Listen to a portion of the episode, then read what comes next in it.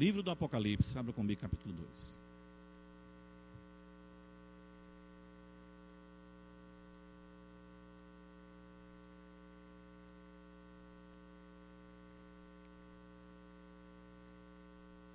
Vamos ler do verso 18 ao verso 29. Carta à igreja em Tiatira.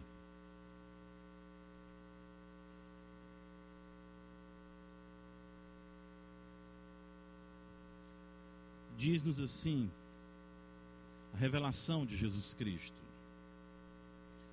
Ao anjo da igreja em Tiatira, escreve: Estas coisas diz o Filho de Deus que tem os olhos como chama de fogo e os pés semelhantes ao bronze polido. Conheço as tuas obras, o teu amor, a tua fé, o teu serviço, a tua perseverança e as tuas últimas obras mais numerosas do que as primeiras. Tenho, porém, contra ti o tolerares que essa mulher Jezabel, que a si mesma se declara profetisa, não somente ensine, mas ainda seduz os meus servos a praticarem a prostituição e a comerem coisas sacrificadas aos ídolos. Dei-lhe tempo para que se arrependesse. Ela, todavia, não quer arrepender-se da sua prostituição.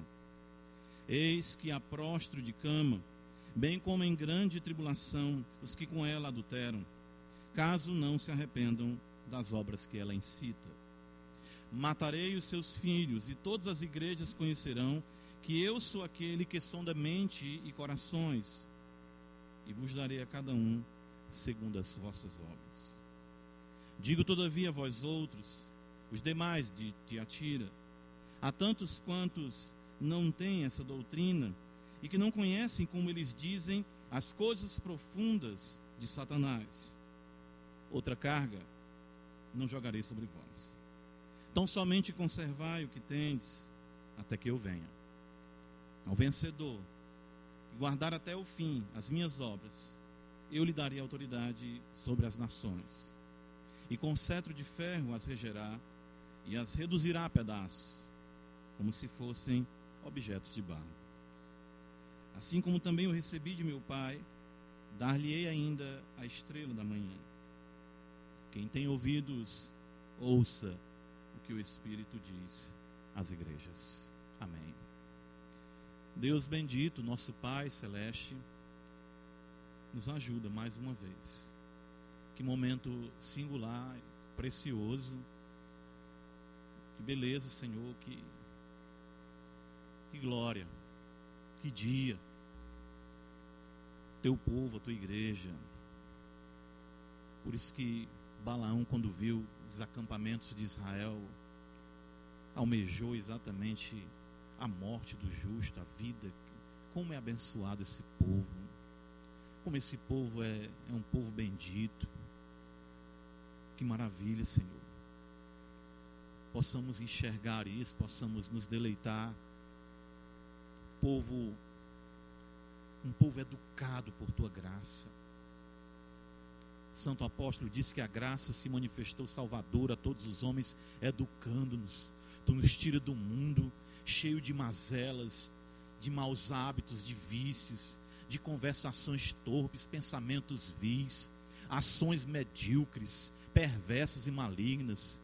Nos liberta, nos faz homens e mulheres, nos coloca na tua casa com dignidade e com honra e somos ensinados por ti.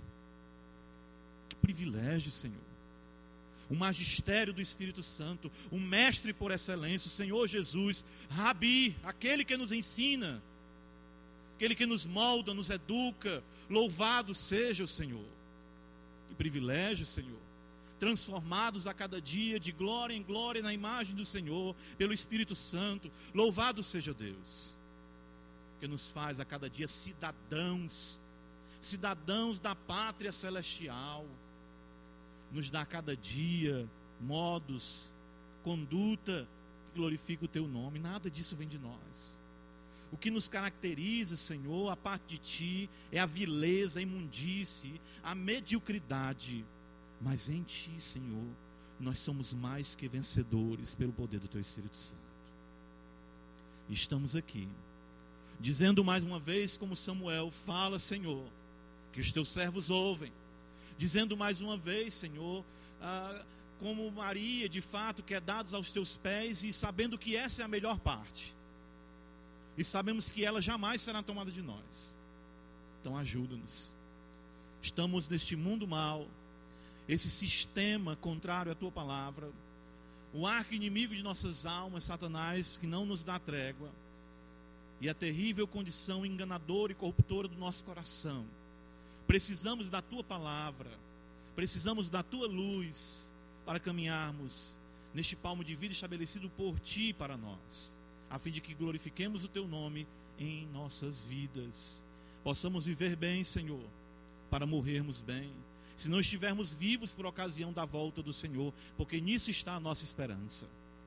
De que tudo isso seja, Senhor, dissipado, esse sistema seja destruído, a Babilônia caia para a glória de Deus. Possamos dizer com os santos: caiu, caiu a grande Babilônia, e desce do céu a nova Jerusalém, a cidade, qual o Senhor é o arquiteto, o edificador, a cidade anelada, esperada pelos santos como Abraão mesmo contemplou e caminhou nessa fé, almejando a pátria celeste, a cidade que o Senhor construiu. Tu prometeu, Jesus, vou preparar-vos lugar. E voltarei para vos levar para mim mesmo. Nós estamos aqui, Senhor, somos teus. Somos teus, Senhor, tu nos compraste. Não pertencemos mais a nós mesmos. Nossas vidas só têm sentido em Ti, só tem descanso em Ti, só tem gozo em Ti, alegria em Ti.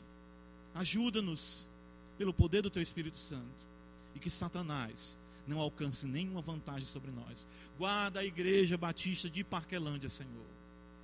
Guarda, Senhor, esta igreja, cada homem, cada mulher. Guarda, Senhor, a sua liderança. Guarda este púlpito Tu que anda no meio dos candeeiros, anda no meio deste candeeiro e dá a manutenção necessária para que essa luz seja mais intensa, o ardor seja mais percebido, a graça mais sentida, o poder, Senhor, atuante do Teu Espírito em nós e conosco.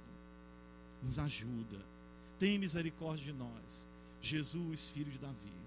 Deus bendito, é no nome do Teu Filho que assim nós oramos e confiamos no poder do Espírito Santo. Amém. Meus irmãos, a carta à igreja de Tiatira, ela é a carta mais longa de todas, né?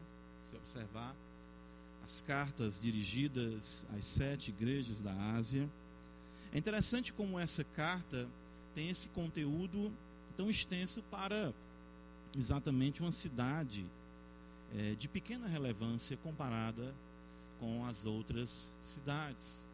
Por exemplo, nós vimos já a carta à igreja de Éfeso e é notório, como nós vimos, o, a importância da cidade de Éfeso na Ásia. Né? Paulo mesmo ali é, estabeleceu seu ministério por três anos, pregando a palavra de Deus, e o acesso à importância da cidade de Éfeso fez, como diz Lucas, que a palavra do Senhor fosse ouvida por todos os habitantes da Ásia. Esmirna também é uma cidade que tinha sua relevância, como nós vimos, como também a de Pérgamo, né? capital literalmente da Ásia naqueles dias. Mas a cidade de Tiatira ela não tem essa relevância é, econômica, essa relevância, vamos dizer assim, política ou mesmo religiosa. Como todas as cidades daquele período, era uma cidade tipicamente pagã.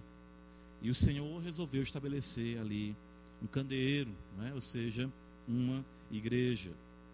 Tiatira ela se caracterizava pelos seus sindicatos, nós vamos falar um pouco disso mais à frente.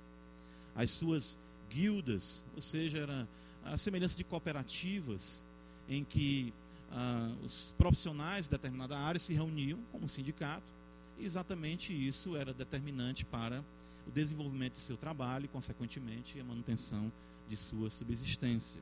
Então, se você fosse pensar em Tiatira, em alguma relevância ah, algo que a diferenciasse, é interessante essa força sindical.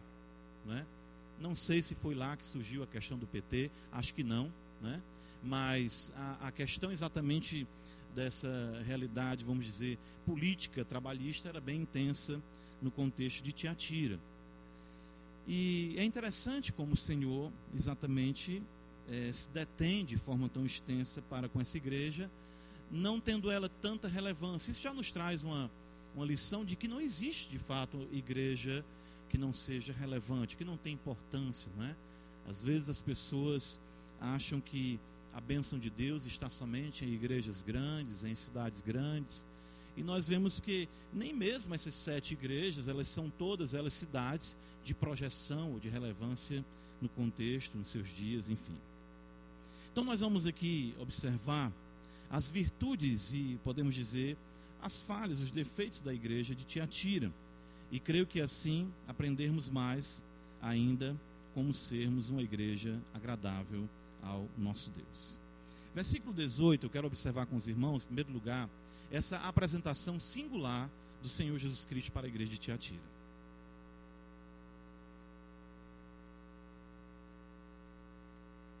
Ele assim se apresenta mesmo. Ao anjo da igreja em Tiatira, escreve: Estas coisas diz o Filho de Deus, que tem os olhos como chama de fogo e os pés semelhantes ao bronze polido. Essa é a única vez que nós vamos ver o Senhor se dirigir a uma das igrejas, apresentando esse título tão importante que define de fato a sua divindade. Ele é o Filho do Deus vivo, sendo Filho de Deus, ele é o Deus verdadeiro. E ele se apresenta para Tiatira, para essa igreja, dessa forma: como aquele que é Deus, e sendo Deus, ele tem os olhos como chama de fogo, ou seja, ele é conhecedor das mentes e dos corações. Veja o versículo 23 ainda da carta, que o Senhor diz: Matarei os seus filhos, e todas as igrejas conhecerão que eu sou aquele que sonda mente e corações. Ele se apresenta como Deus verdadeiro, onisciente e que é todo-poderoso para esmagar com os seus pés as obras de Satanás. Ele diz isso no versículo 18: que ele tem os pés semelhantes ao bronze polido. E essa, de fato, é uma descrição muito impactante para uma igreja, vamos dizer, de tão pequena relevância, né? Mas isso nos mostra o amor do Senhor pelo seu povo. E isso nos mostra mais ainda a sobrenaturalidade do contexto no qual nós vivemos como igreja do Senhor. Certo? Nosso irmão Geni frisou isso e eu mais uma vez é, enfatizo aqui de que nós não estamos em um ajuntamento comum. Nós não estamos aqui reunidos em apenas um ambiente social ou um, um agregar de interesses comuns uh, sociais, físicos, econômicos, etc. Não nós estamos diante daquele que é Deus, Deus verdadeiro. Você está diante daquele ah, para quem a sua alma é totalmente transparente. Você está diante daquele que examina todas as intenções e motivações do seu coração. Você está diante daquele que está pronto a esmagar todas as obras contrárias à sua vontade e tudo aquilo que não é de acordo com a sua palavra. A igreja, por isso que é muito importante isso, a igreja nunca negligenciar a sobrenaturalidade do ajuntamento solene e a importância do dia do Senhor, a importância do templo de Deus que somos nós, reunidos aqui como pedras vivas para a habitação de Deus no Espírito Santo. É aqui que exatamente com os seus olhos o Senhor vai diagnosticar os problemas da tua alma. É aqui que o Senhor vai sondar o teu coração e te trazer à luz aquilo que está enganando o teu peito, te dizendo que é certo, mas que a palavra de Deus diz não é assim que procede. Os inimigos do teu coração, da tua alma, tudo que se levanta contra a palavra de Deus, ele está aqui essa noite para esmagá-los. É por isso que nós não podemos jamais prescindir. É por isso que é muito triste um crente que abandona o ajuntamento solene. As pessoas acham que não congregar é algo simplesmente uma opção. Ah, eu fui para a igreja de Parquelândia, eu fiz a classe de membresia, me tornei membro e passo um mês sem ir, passo, enfim, dois meses sem ir. Vou só ficar atento para não cumprir os quatro meses, para não ser excluído de acordo com a regra do estatuto. Isso é desprezar a sobrenaturalidade o poder, o Cristo de Deus e a importância de nós termos aquele que sonda a nossa alma e que tem o poder de vencer tudo aquilo que é contrário à nossa vontade, de fato, a vontade de Deus, as nossas vidas de acordo com a sua vontade. Existem, irmãos, muitos quadros e circunstâncias que nos inquietam nas igrejas. Sabe? É, eu sempre digo isso, vou conversar com os irmãos, orientar quanto à questão de vida na igreja. Uh, existem muitos problemas. Não existe uma igreja perfeita. Mesmo a igreja de Esmina não sendo repreendida, isso não significava que ela não tivesse imperfeição. E eu lembro, né, quando conversando com o pastor Cleito, ele disse que há uma ilusão de nós pensarmos em operar ou agir com margem de erro zero. Isso não existe. Nós lidamos com muitos pecados, com muitos problemas, todos nós que estamos aqui. E nós, quando chegamos na igreja, nós não podemos criar a, a, a utopia ou, ou, ou, fomentar isso, de que a igreja não terá problemas, não terá dificuldades, porque nós mesmos somos problemáticos, temos muitas dificuldades. E nós pensamos muitas vezes que está em nossas mãos a capacidade de dirimir, de resolver as questões os problemas. Muitas vezes isso toda semana me acomete na minha vivência como crente, da minha vivência como pastor. Muitos problemas se apresentam na semana. Muitos problemas se apresentam no que concerne a igreja. Toda semana eu escuto alguma coisa, sou procurado por alguma coisa, algum aconselhamento. Problemas que realmente afetam a nossa vida como igreja de Deus. Porém, o Deus Todo-Poderoso não abandona a sua igreja. E no tempo certo, Ele trará a solução para todas as coisas. Nós temos que aprender a sossegar. Eu creio que essa visão que o Senhor dá para a igreja de Atira, dele, ele se apresenta dessa forma, é para dizer para ela: não esqueça que Deus aqui sou eu. Não esqueça que quem examina e sonda problemas com propriedade sou eu. Não esqueça que sou eu que tenho o poder de resolver todos os problemas. Nós somos instrumentos, nós somos falhos. E nós somos, de certo modo, imprescindíveis. A obra continua. Não digo de certo modo, porque Deus tem um chamado para cada um, pelo menos em determinado tempo, né? Mas a obra do Senhor permanece. Embora te atire, como nós iremos ver aqui, ela enfrenta dificuldades, ela enfrenta problemas doutrinários, ela enfrenta exatamente problemas de administração. Mas o Senhor diz: Eu sou o Filho de Deus eu estou vendo todas as coisas e eu tenho poder para esmagar tudo aquilo que é contrário à minha vontade. Sossega, espera, porque eu, Senhor, estou vendo todas as coisas. Isso me consola muito. Para mim, como crente, para mim, exatamente como pai de família, para mim, como pastor servindo os irmãos aqui também na igreja. Então, a igreja de Tiatira, veja, a partir do versículo número 20 ela é uma igreja né, que, embora tenha sim os seus fiéis, mas foi uma igreja que se tornou excessivamente tolerante. Veja só comigo aqui.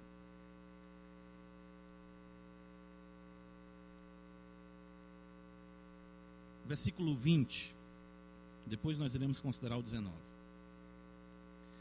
Tenho, porém, contra ti o tolerares que esta mulher Jezabel que a si mesma se declara profetiza, não somente ensine, mas ainda seduza os meus servos a praticarem a prostituição e a comerem coisas sacrificadas aos ídolos. Interessante, não é? Ah, o Senhor, conhecendo a igreja, ele conhece os fiéis e conhece os infiéis os infiéis que compõem a igreja.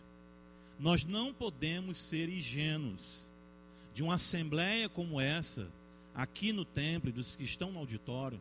Nós sabemos que todos não são cristãos. Essa sempre foi uma realidade. Sempre foi assim.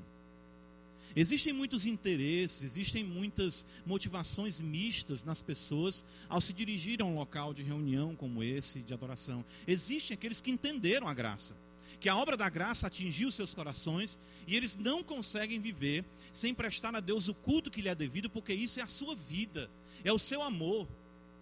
Isso e nisso consiste a vida daqueles que conhecem a Deus. Mas existem muitas pessoas, a semelhança da igreja de Tiatira, como nós vemos aqui, que não conhecem de fato a Cristo, são atraídos por questões interessantes no Evangelho, mas de fato não são participantes da vocação celestial. O autor dos Hebreus fala isso no capítulo 6, naquela passagem muito conhecida de nós, pessoas que, de, conhecidas por, por, nós, que, exatamente pessoas que provaram, foram participantes, mas exatamente caíram, então elas, elas não voltam. Tiatira vivia essa realidade mista de crentes fiéis e de pessoas que afirmavam ser crentes, mas viviam totalmente avessas, avessas à palavra de Deus. E, como é que as pessoas vivem avessas à palavra de Deus? Ora, nós não, não, não temos a política como igreja. Eu, por algum tempo, no meu ministério, anteriormente, eu vivia assim, me preocupava demais. Claro que nós nos preocupamos e oramos pelos irmãos, não é também o outro extremo. Mas nós não temos como dar conta da vida de todos os irmãos. E muitas pessoas, eh, se valendo dessa realidade, vivem vidas completamente contrárias à palavra de Deus. Seu, na sua semana são vidas distantes do Evangelho. Mas na quarta-feira, às vezes algumas são até fiéis nisso, na oração, e mesmo no domingo, se encontram exatamente no ajuntamento dos santos. Mas no decorrer da semana, se a sua vida fosse exposta aqui, nesse data show, nós iríamos dizer: essa não é uma vida que condiz com o Evangelho de nosso Senhor e Salvador, Jesus Cristo. E o fato é que é, é, essas mentes, avessas à palavra de Deus, elas foram crescendo de forma muito intensa na igreja de Tiatira, e a situação ela não foi confrontada. Veja que o Senhor fala no versículo 20: Tenho contra ti o tolerares. Às vezes a, a igreja ela vai sofrendo tanto com essa realidade mista que o número de crentes se torna menor e o número de não crentes se torna maior. E essas pessoas elas se tornam realmente pessoas de destaque e importância na igreja. Às vezes, e muitas vezes, as pessoas assumem posições de liderança sendo não crentes ainda por conta da habilidade, destreza e capacidade do serviço que as mesmas mostram. Nós iremos observar já já como o Senhor identifica o remanescente na igreja de Tiatira. Veja que ah, o texto, no versículo 24, como o Senhor faz a distinção.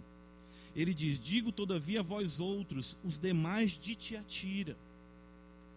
Quantos não têm esta doutrina? Ele faz a distinção ele fala com a igreja e ele diz: existe os demais, existe um grupo nessa igreja que permanece fiel. Mas o fato é que a igreja se omitiu tanto, ela tolerou tanto conduta inadequada, postura inadequada, a iniquidade é, é, é, juntamente, ou seja, a iniquidade no ajuntamento solene como o profeta Isaías fala no capítulo 1 acerca da nação de Israel, vocês vêm para o culto, vocês vêm para a igreja, ah, mas as mãos de vocês são manchadas de sangue, vocês exatamente ah, ah, distorcem o direito da viúva, não julgam a causa do órfão, vocês matam, vocês têm sangue nas mãos de vocês, os negócios de vocês são escusos, os lares de vocês são ímpios, mas todo domingo vocês vêm cultuar o Senhor. E o Senhor chega ao ponto de dizer para Israel, tanto em Isaías capítulo 1 quanto Malaquias capítulo 1 também, que o Senhor queria que alguém fechasse as portas. Eu não aguento mais isso. O Senhor chega a chamar Israel de Sodoma e Gomorra. O profeta Isaías disse: O Senhor não nos tivesse deixado o que? Remanescente, ter nos íamos tornado semelhantes a Sodoma e Gomorra. Então, uma igreja, um povo de Deus, pode a tal ponto tolerar práticas e condutas inadequadas ao Evangelho, que ela se assemelha mais a Sodoma e Gomorra do que a Jerusalém celestial. O Senhor ainda não tinha apagado esse candeeiro. É interessante, por que, que o Senhor não ameaça remover o candeeiro de Tiatira? Nós vamos ver isso. Ele ameaça remover o candeeiro de Éfeso. Mas ele, embora tudo isso estivesse acontecendo em Tiatira, ele não ameaça tirar dali o candeeiro. O fato é que a liderança masculina se omitiu. Veja no versículo 20, chegou ao ponto de uma mulher, Jezabel, a si mesma se declarar profetiza. Uma mulher passou a ter voz autoritativa na igreja e assim inverteu a ordem criada e foi abertamente contra a palavra de Deus a igreja de Tiatira. 1 Timóteo capítulo 2, abre comigo a escritura.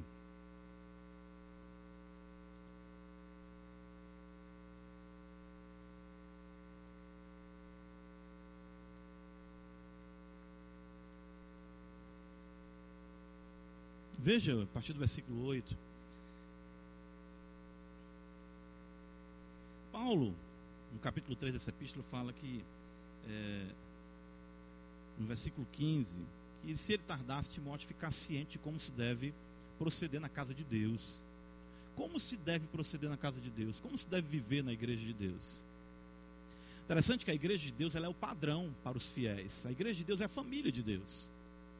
Como nós regemos exatamente a, a, é uma realidade né, é, mútua, aí, ou seja, o lar, o marido, a esposa, a igreja também tem que refletir essa liderança masculina. E olha o que, é que Paulo diz a partir do versículo 8, 1 Timóteo capítulo 2. Ele diz: Quero, portanto, que os varões orem em todo lugar, levantando mãos santas, sem ira e sem animosidade. Eu vejo o pastor Cleito aqui muitas vezes dizendo: precisamos de homens que se levantem. Sabe qual é o problema dos homens hoje? Serem homens. E ser homem na Bíblia é ser homem de oração. Ser homem na Bíblia não é ser valente, ser macho. Ser homem na Bíblia é levantar as mãos sem pecado, sem as mãos estarem manchadas por esganar a esposa, maltratar os filhos, perseguir o lar. Homens com mãos santas. Isso lembra Isaías capítulo 1. Que falta na igreja? O apóstolo Paulo coloca: Eu quero que os varões, os homens da igreja, tenham mãos limpas, mãos santas, levantem. Você vai me mostrar, eu vou lhe mostrar, nós vamos mostrar diante do Senhor, dar testemunho diante de anjos, potestades, que nós somos homens de fato, quando nós amarmos nossas esposas e conduzimos os nossos lares para a glória de Deus, vivemos o nosso trabalho de forma digna que honra o Senhor, de modo que nossas mãos sejam limpas, e aqui quando levantarmos, tenhamos peso, substância, tutano em nossa oração. Isso que falta. Às vezes eu explico isso, já dei aula aqui sobre essa questão de masculinidade. Ah, e um fato que nós sofremos muito hoje é que nós vivemos numa cultura efeminada. E eu não falo isso apenas com trejeitos, não. Trejeitos já são o extremo, né? A, enfim, a maneira de falar ou de se portar que é, é, evoque a feminilidade ao extremo. Mas quando os homens não são homens, quando os homens não amam suas mulheres, não conduzem seus lares, quando os homens não leem a Bíblia, quando os homens não oram, isso é uma efeminação. Paulo diz: Eu quero que os homens levantem as mãos santas em todo lugar, sem ira e sem animosidade. O que aconteceu em Tiatira foi que isso foi negligenciado. Aí o que aconteceu? As mulheres veem os maridos fracassados nessa realidade. E aí acontece aquilo que, inevitavelmente, às vezes as irmãs nem percebem: um feminismo bíblico. As mulheres passam exatamente a dominar o ambiente da igreja também. Eu já ouvi alguém dizer que essa questão de religião é para mulher e para criança, que são mais facilmente levados por essa realidade, né? Algumas pessoas falam isso. E as mulheres então começam a se projetar no contexto da igreja. Quando Paulo vai falar das mulheres, ele quer que as mulheres sintam espiritualidade, que sim sirvam na igreja, que sim amem a igreja. Mas olha o que ele diz: da mesma sorte que as mulheres, em traje decente, se ataviem com modéstia e bom senso, não com cabeleira frisada, com ouro ou pérolas ou vestuário dispendioso. Paulo não está aqui proibindo a, a, a, questão da estética feminina ou do cuidado do aparato feminino, mas naquele contexto, questões culturais que envolviam esse tipo de penteado ou coisas dessa natureza que não tem familiaridade conosco hoje, mas sim a necessidade de modéstia, a necessidade de decência e a necessidade de ter exatamente as mulheres um espírito manso, como diz o apóstolo Pedro escrevendo sua epístola.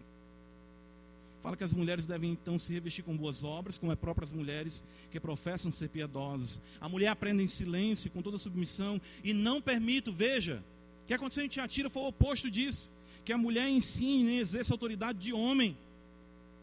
Esteja, porém, em silêncio. E Paulo dá a razão porque diz. É uma razão criacional, não é uma razão machista. Ele diz porque primeiro foi formado Adão, depois Eva, e Adão não foi iludido, mas a mulher sendo enganada caiu em transgressão. O que, é que o apóstolo está dizendo? Que as mulheres cumprem o seu papel exatamente sendo mansas, mulheres decentes, modestas e que amem os seus maridos. Porque exatamente os homens precisam desse apoio e de toda a idoneidade, exatamente que faz parte da estrutura feminina, para que eles caminhem com mãos santas. E olha que interessante no versículo 15: Todavia será preservada através de sua missão de mãe, se ela permanecer em fé, amor e santificação, com bom senso. Então, muitas vezes o que nós vemos é esse feminismo que adentra na igreja que muitas vezes prioriza mais o que as mulheres fazem na igreja do que as mulheres fazem em casa. Isso é um equívoco.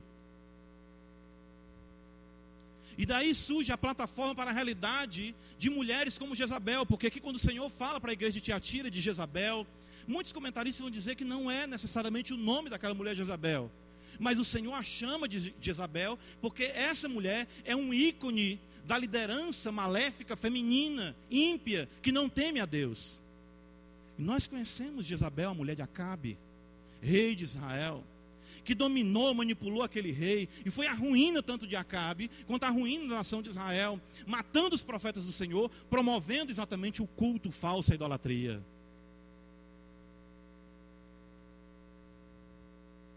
Interessante que o feminismo, né, ele adentra exatamente as igrejas. E existe essa infeliz tendência de um monopólio feminino com vista exatamente a se igualar, né? com vistas a se igualar os papéis, a título de compensação pela desigualdade injusta sofrida pela mulher ou pelas mulheres. E se cria a ideia, e é muito interessante isso, né? é uma cultura que nós temos que começar a trabalhar e pensar biblicamente. Né? Porque os pastores sofrem muito com isso, de que a esposa de pastor deve ser o padrão de todas as mulheres da igreja. Onde diz isso na Escritura? Me mostre o capítulo e o versículo.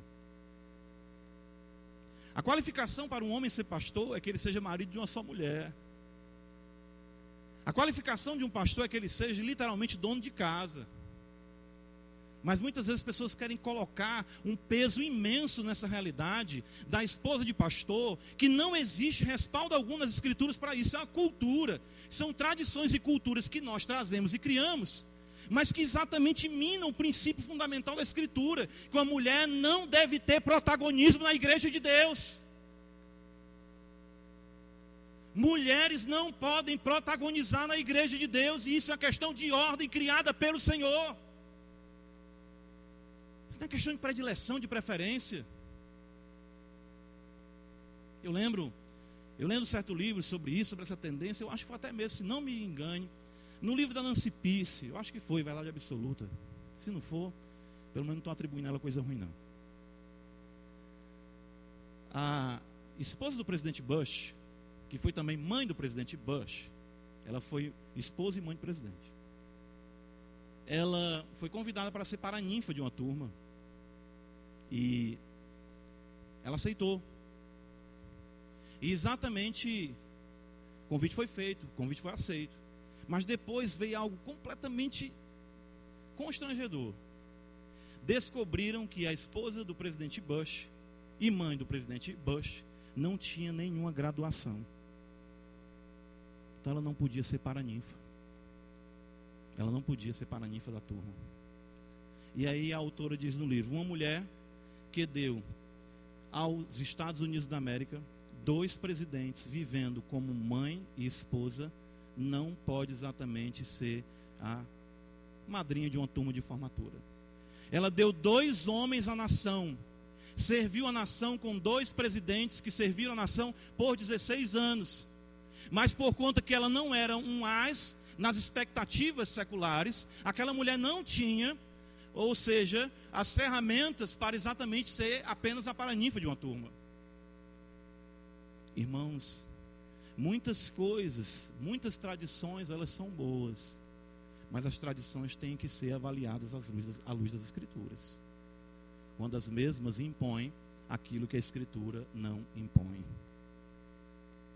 Certo? Eu gosto muito de dizer isso para os irmãos. É, minha esposa não está aqui hoje. Posso falar até mais à vontade quanto a isso. Mas, quando vocês olharem para mim, vejam escrito, melhor na minha testa, e se vocês olharem nas minhas costas, by Erilene. Tudo que eu sou, eu devo à minha esposa. Ela me ensinou, ela me orienta, ela é a idoneidade da minha vida e me capacita, e me dá estrutura, e me libera para pregar o Evangelho para vocês. Então ela serve sim a igreja. E a cultura de mulher de pastor, nesse sentido de que a mulher de pastor tem que ser pianista, flautista, tem que exatamente cuidar de todas as coisas, resolver todas as coisas na igreja, eu não vejo respaldo para isso. Porque ela ou cuida de mim para que eu pregue para vocês, ou ela cuida da igreja e se afasta do contexto da educação dos nossos filhos e de mim também e isso me desqualifica para o ministério. As duas coisas são muito difíceis quando nós vemos exatamente as pessoas querendo determinar como critério de espiritualidade. Foi essa projeção feminina. Interessante, na igreja de Tiatira, que trouxe esse mal à igreja, essa questão de querer dizer a força das mulheres, né? as mulheres têm que agir. Então, eh, Jezabel, essa mulher, ela exatamente se proclamou profetisa e ninguém pôde mais tirar aquilo ali. E não nos esqueçamos, irmãos, que o caos veio ao mundo pela inversão dos papéis. Ou seja, foi o fato da mulher tomar a frente, foi o fato da mulher ter protagonismo. Adão estava assim ao seu lado, eu creio que o texto sagrado nos dá margem para interpretar assim. E se nós quisermos a bênção de Deus sobre nossa igreja, devemos seguir os parâmetros divinos, ou seja, homens guiando as suas mulheres, mulheres piedosas, tementes a Deus, para que a igreja não caia na desestrutura que está aí fora, de um mundo que não tem mais regra alguma, nem valor algum dos papéis legitimamente estabelecidos pelo Senhor nós abraçamos, eu falei aqui para os irmãos, mundanismo não é só beber cachaça e prostituição. Mundanismo é quando nós abraçamos sofismas, pensamentos que estão até muito consolidados em nossa mente, estruturas e valores que nós criamos e colocamos às vezes dentro da igreja que não refletem um padrão bíblico para nossas vidas. Temos que pensar nessas coisas. Veja, volte comigo Apocalipse capítulo 2 ele diz aqui para nós: Tenho, porém, contra ti o tolerares que essa mulher Jezabel, que a si mesma se declara profetiza, não somente ensine, mas antes seduza os meus servos a praticarem a prostituição, a comerem coisas sacrificadas aos ídolos. Veja comigo também o versículo 24.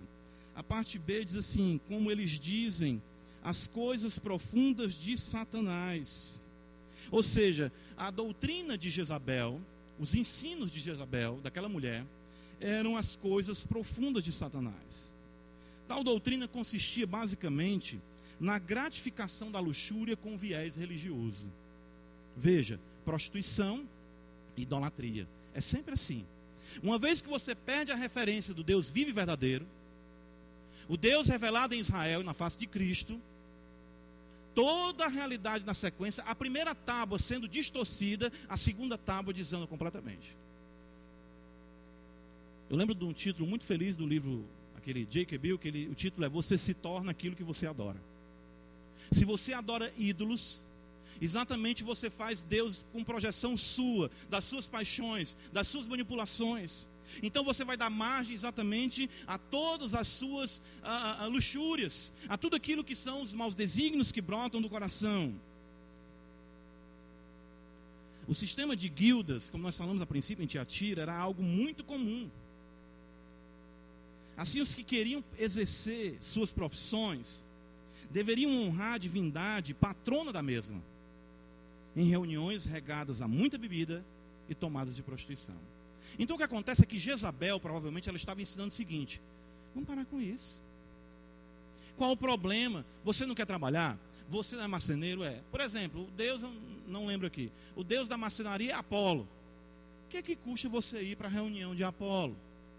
Lá você só marca presença, você come tranquilamente, toma simplesmente alguma coisa, confraterniza com as pessoas. Só que essas reuniões eram de fato, como diz aqui o Senhor Jesus, o apóstolo Paulo vai explicar, realidades sacrificadas aos ídolos, cultos pagãos. Mas elas diziam: não, entenda, olha o que, é que as pessoas dizem. Quanto mais você conhecer né, a, a, a, a profundidade de Satanás, a profundidade do pecado, menos o pecado terá domínio sobre você. E às vezes as pessoas têm muito isso, né? Não, eu posso aqui fazer isso, mas isso não me domina, não. Hoje nós não temos o sistema de guildas, né? Ah, os sindicatos não têm essa, essa veia aí tão religiosa, né? Mas existem muitos ambientes que nós negociamos como crentes, eu já falei aqui algumas vezes. Lamentavelmente, os crentes participam de muitos ritos católicos hoje em dia. Tem crente que participa de missa de sétimo dia. Tem crente que continua participando exatamente de missa em homenagem a alguém que já morreu. Tem crente que participa de casamento católico, que é um sacramento, é um culto pagão. E eu fico, meu Deus, o que está acontecendo conosco? É exatamente esse contexto de Tiatira. A tolerância chega ao extremo de que nós não conseguimos mais dar testemunho da nossa fé. De dizer, olha, eu não posso, não é correto, isso é um culto pagão, a oportunidade de anunciar o Evangelho. Eu me lembro certa feita, viu, pastor, que eu estava. Isso era minha juventude. Eu conheci o Evangelho, o Senhor me chamou com 15 anos.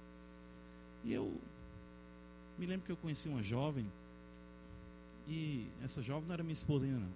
E, e eu fui um dia na casa dela. Não, vem para casa, nós vamos um, um, um, local, uma festa e tudo. Eu disse, tá bom. E fui com os pais dela. Ela tinha mais duas irmãs, um irmão. Enfim, a gente foi. Quando a gente chegou lá, aí era um arraial evangélico. Aí eu já fiquei assustado, porque embora novo na fé, eu já entendi que aquilo tinha um referencial católico muito grande. E aí eu, do lado daquela jovem, quando eu vi, ela estava lá, sabe? Ia na Rie, né? Tal, eu... Aí primeiro eu me escandalizei, porque é isso que o apóstolo ensina pra gente. Mas eu sendo mais fraco, depois eu estava lá também, ó. Oba, aleluia. Que bênção, né? E eu participei do culto pagão. Primeiro eu me choquei, mas eu não queria também escandalizar a minha, que eu não queria perder a oportunidade né, de desagradar a minha, que eu estava né, ali flertando, né, enfim, uh, cortejando. Nesse tempo eu sabia nem que era cortejar. Mas enfim. E as pessoas hoje fazem isso com muita facilidade. O que acontecia em Tiatira, o que acontecia no contexto de Corinto, eram exatamente essas práticas. Abre comigo 1 Coríntios capítulo 10. Veja o que o apóstolo Paulo vai mostrar aqui para nós.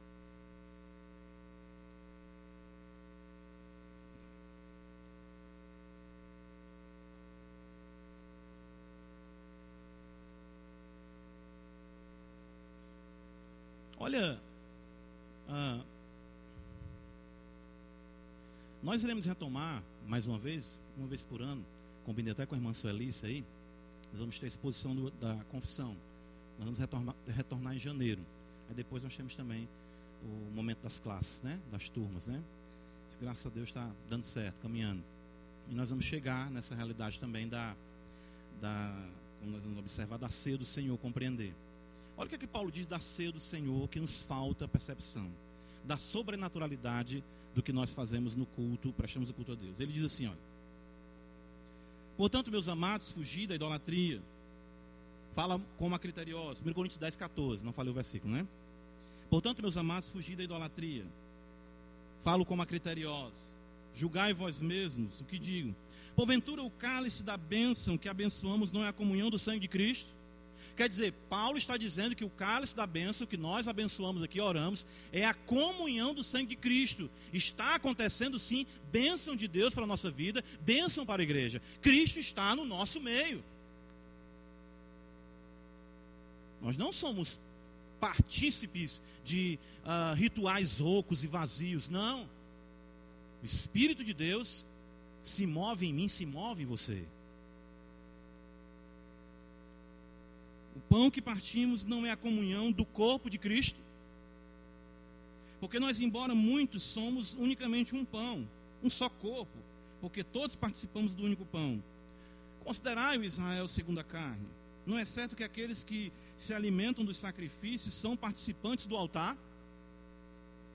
Há uma relação com o altar, uma relação com o culto, com aquilo que se come no culto, com aquilo que eu participo. Que digo, pois, o apóstolo diz, que o sacrificado ao ídolo é alguma coisa? Ou que o próprio ídolo tem algum valor? Claro que não. Não existem outros deuses. Não existem ídolos no sentido de que eles de fato sejam entidades. Paulo diz: não existe nada disso. Ele vai dizer em 1 Coríntios 8 que só há um Deus e um Senhor que é Jesus Cristo. Agora olha a gravidade disso, prestem atenção. Antes digo, ele fala, que as coisas que eles sacrificam é a demônios que sacrificam e não a Deus. E eu não quero que vos torneis associados dos demônios. Participar de um rito pagão é dar as mãos a Satanás.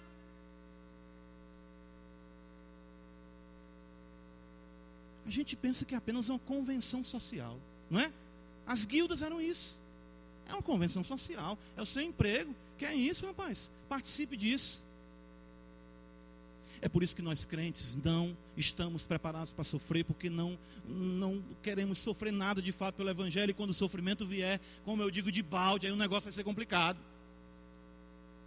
Porque nós não queremos nem desagradar as pessoas próximas a nós. E Paulo está dizendo que os ritos que eles praticam não são a ídolos. Ali não é São Pedro, não é Santo Antônio, ali não é São sei lá o que. Ali a realidade de ídolo ela é fomentada pelos demônios. E você se torna participante da mesa de demônios. Era isso que estava acontecendo em Tiatira tolerância foi tal que os crentes participavam dos ritos, e quando viam já tinham bebido já todas, e quando viam já tinham se entregue à prostituição, porque cada vez mais que nós derrubamos os parâmetros, sabe? Ah, ah, é interessante, você está na estrada, não é? Aí tem na estrada, na rodovia, você tem praticamente, não sou tão bom aí com legislação aí de trânsito, mas eu, você tem a sinalização ali as faixas que te, te procuram te conter, né? te nortear. E você tem, alguns chamam aquilo ali de olho de gato, né? No meio da pista, quando o farol bate, né, pastor? Aí você vê aquilo ali. E quando você está na estrada, andando muito tempo, aí você de repente começa a, a, a, descentralizar o carro, você começa a ir para outra mão e você passa em cima daquelas bolachinhas, tom, tom, tom no pneu, você. Né? Já ajuda, né? Então, nós vamos cedendo exatamente nós vamos perdendo aqui a simplicidade da importância das faixas, dos olhos de gato, dos, dos olhos de gato ali. E se não tivermos cuidado, vamos nos lançar naquelas, meu é nome que dá, aquilo ali mais, enfim, as balizas ali, né, que são construídas. E por fim será ruim, um acidente será sem volta. Nós vamos cedendo, nós vamos saindo do caminho. É isso que eu estou querendo falar aqui com essa ilustração da rodovia. Nós vamos saindo. Deus coloca exatamente esse recurso. Não ande aí. Olha aqui, você, opa, volte. Veja o que é que Paulo diz ainda no versículo 20. Não quero que vos torneis associados aos demônios. Ele diz: Não podeis beber o cálice do Senhor e o cálice dos demônios. Meu Deus, que coisa, que coisa chocante. Isso aqui é realmente terrível.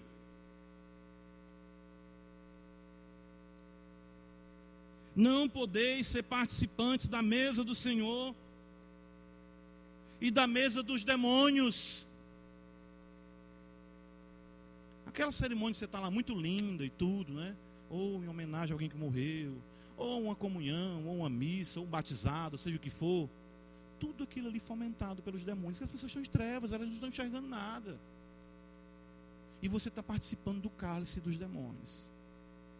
Aí Paulo diz: ou provocaremos zelos no Senhor, somos acaso mais fortes do que Ele? Volta para o Apocalipse, a gente vai continuar vendo essa carta na próxima semana, a igreja de Tiatira. Mas olha o que é interessante aqui. Olha o que, é que ele nos fala aqui. Versículo de número 22, ele diz: Eis que prostro de cama, bem como em grande tribulação, os que com ela adulteram.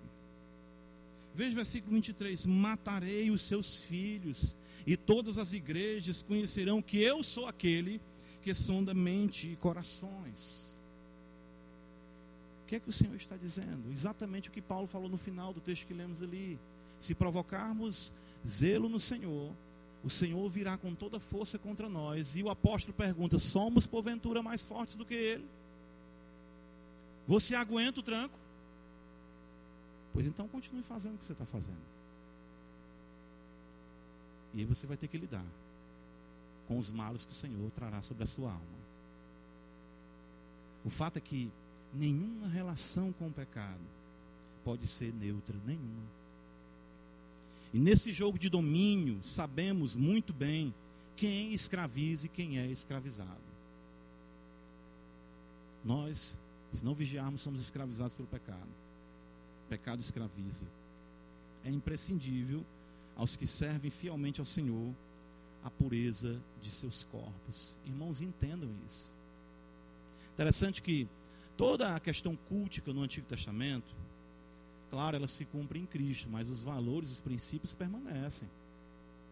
Paulo vai dizer em 1 Coríntios capítulo 3, 1 Coríntios capítulo 6, ele vai dizer isso, né, 1 Coríntios 6, que se eu me unir a uma meretriz, o meu corpo, num ato sexual ilícito, eu estou unindo Cristo a ela. Aí Paulo dizia: Eu porventura tomaria os membros de Cristo e faria dos mesmos membros de uma meretriz? Que absurdo. Uma vez que você afirme a fé em Cristo, quero que você entenda isso. Você não é mais dono de si mesmo. Seu corpo não lhe pertence mais. Seu corpo pertence a Cristo. O que você faz com seus olhos é da conta dele. O que você faz com seus ouvidos é da conta dele. O que você faz com o seu nariz, com a sua boca, com as suas mãos, com os seus pés o que você faz do seu estômago. O apóstolo Paulo chega até a dizer isso, que os coríntios diziam: ah, o alimento é para o estômago, o estômago para, para o alimento, e ambos serão destruídos. Paulo diz: é, mas o corpo não é para a prostituição. O corpo é para o Senhor, o Senhor para o corpo. Ser cristão é exatamente entender o domínio senhorio de Deus sobre nossos corpos. Somos templo do Deus vivo, morada do Espírito Santo. O ajuntamento solene somos nós, casa de Deus, pedras vivas. O que você faz implica em mim, o que eu faço implica em você, e o que nós fazemos implica no nome de Cristo. Entenda isso. Eu vejo algumas coisas, né? Eu vejo algumas coisas que são equivocadamente é, transmitidas em contextos pentecostais, porque falta a base bíblica, né? Mas algumas coisas eles falam faltando essa base, ou seja, nós temos que ter a, claro, a experiência com a escritura, porque a escritura é quem dá fundamento à experiência e a chancela ou não. Eu me lembro que as experiências que eu tive no começo da minha fé, a gente estava exatamente no lugar, aí vamos orar, vamos, aí a gente orava, era aquele negócio pesado, truncado, oração. Aí sempre alguém diz assim: tem alguém aqui em pecado. Aí começava a gente ficar assim entre olhando, né? Quem será, meu Deus? Tomara que não seja eu. E o Senhor está me revelando, irmão, pelo amor de Deus. Não, não. Já me descobriram aqui.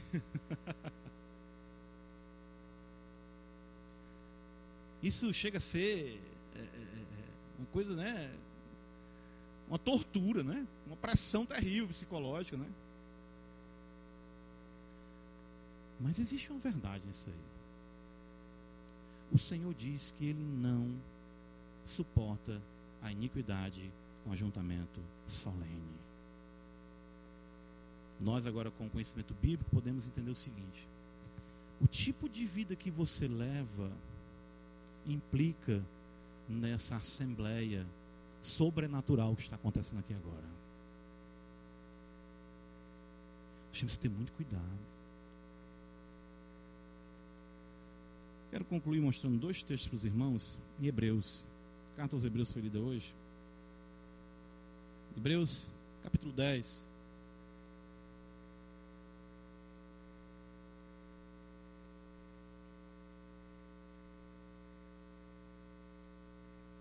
Veja o que nos diz a palavra do Senhor a partir do verso 26.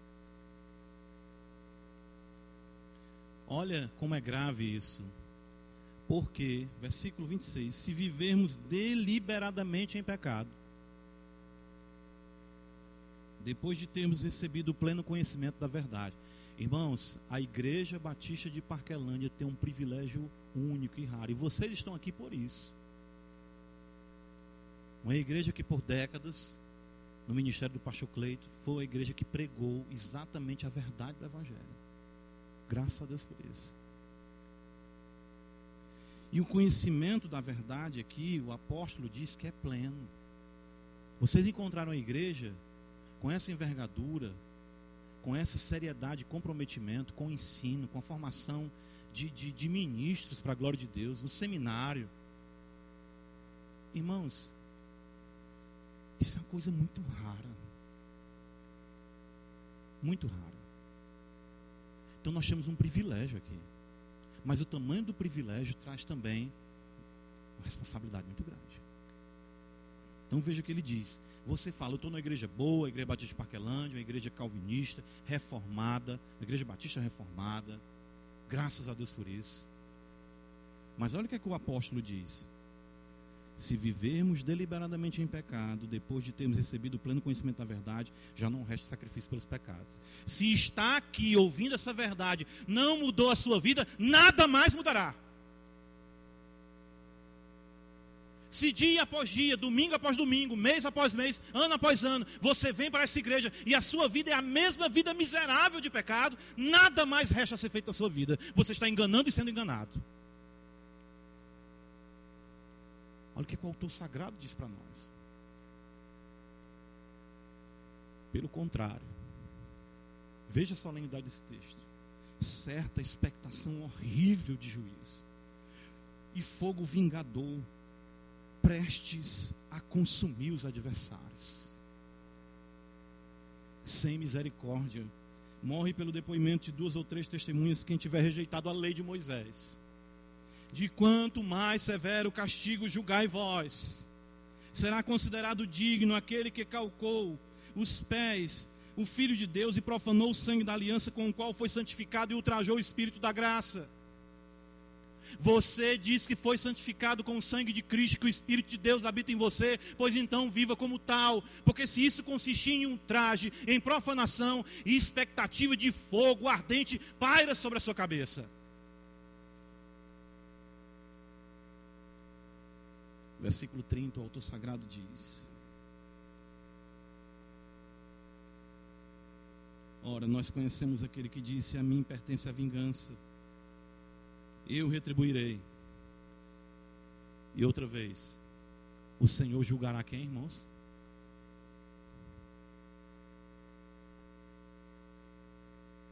O Senhor julgará o seu povo. horrível coisa é cair nas mãos do Deus vivo. É um privilégio isso aqui, singular, mas pode se tornar na coisa mais terrível da sua vida esse privilégio. Se você exatamente não andar com temor diante do Senhor. Hebreus 12, para concluirmos, veja, ele diz, a partir do versículo 25.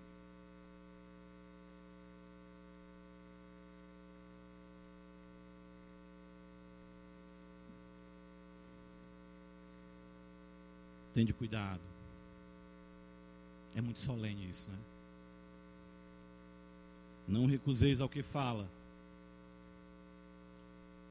Pois se não escaparam aqueles que recusaram ouvir, quem divinamente os advertia sobre a terra, muito menos nós, os que nos desviamos daquele que é dos céus nos adverte. A proclamação do Evangelho, o púlpito nesse momento, é Cristo falando conosco diretamente do céu. Ele fala da advertência sobre a terra vinda através de Moisés, da lei. E ele fala para nós: não recuseis ao que fala. Aquele cuja voz abalou então a terra Agora, porém, ele promete, dizendo: Ainda outra vez, por todos farei abalar, não só a terra, mas também o céu. Ora, esta palavra, ainda uma vez por todas, significa a remoção dessas coisas abaladas, como tinham sido feitas, para que as coisas que não são abaladas permaneçam. Por isso, recebendo nós um reino inabalável, retenhamos a graça, retenha, segure, se agarre a ela, pela qual sirvamos a Deus de modo agradável, com reverência e o que? Santo temor. Porque o nosso Deus é fogo consumidor. Essa é a palavra para a igreja. Nosso Deus. A igreja de Tiatira foi tolerante demais. Não sejamos tolerantes demais. Não permitamos que a ordem estabelecida por Deus de homens liderarem suas casas e de homens liderarem a, a igreja seja invertida exatamente pela anulação dos papéis que competem a mim e a você como homens. A igreja não é local de protagonismo feminino. Essa mulher Jezabel aqui, ela corrompeu e ensinou coisas terríveis à igreja, levando a mesma a traspassar, exatamente a transgredir valores impensáveis em serem transgredidos, como a pureza do corpo, a santificação, levando os crentes à participação de ritos pagãos e, por fim, a entrega de seus corpos à prostituição. Que Deus nos guarde para que venhamos cada vez mais andarmos em santidade, de acordo com os parâmetros estabelecidos pela palavra do nosso Deus. Amém. Senhor da glória, nos ajuda. Pela glória, Senhor, para a glória de fato do teu nome, a caminharmos em santidade. Tu és digno de louvor, de adoração. Ó Deus bendito, tu és o Filho de Deus, aquele que tem os olhos como chama de fogo, tem os pés semelhante ao bronze polido. Tu vê todas as coisas e tem poder para esmagar tudo aquilo que é contrário à tua vontade. E tu está no meio dessa igreja, eu creio assim, Senhor. Eu sei que nesse momento tu olha para a profundidade de cada coração aqui. E tu sabe aquilo que é contrário à tua vontade, tu pode esmagar agora. Não deixe de forma nenhuma que venhamos, Senhor, a perder a oportunidade de vivermos a beleza dos papéis que o Senhor estabeleceu. Homens levantando as mãos, orando ao Senhor com mãos santas. Mulheres trajadas de um espírito manso, decente, cumprindo o seu papel como mães, fortalecendo seus esposos, seus lares, seus filhos, na casa de Deus, sendo auxiliadoras, mas jamais com essa tendência maligna mundana de um feminismo que tenta adentrar na tua igreja e trazer essa realidade de protagonismo feminino que não reflete o ensino das Sagradas Escrituras. Isso é inversão dos valores, isso é confusão. Guarda a tua igreja, guarda-nos disso para a glória do teu nome. Ajuda, abençoa as santas mulheres, como diz a tua palavra para que cada vez mais assim sirvam também com amor e dedicação e vejam a beleza, a singularidade dos seus papéis na idoneidade servindo ao Senhor.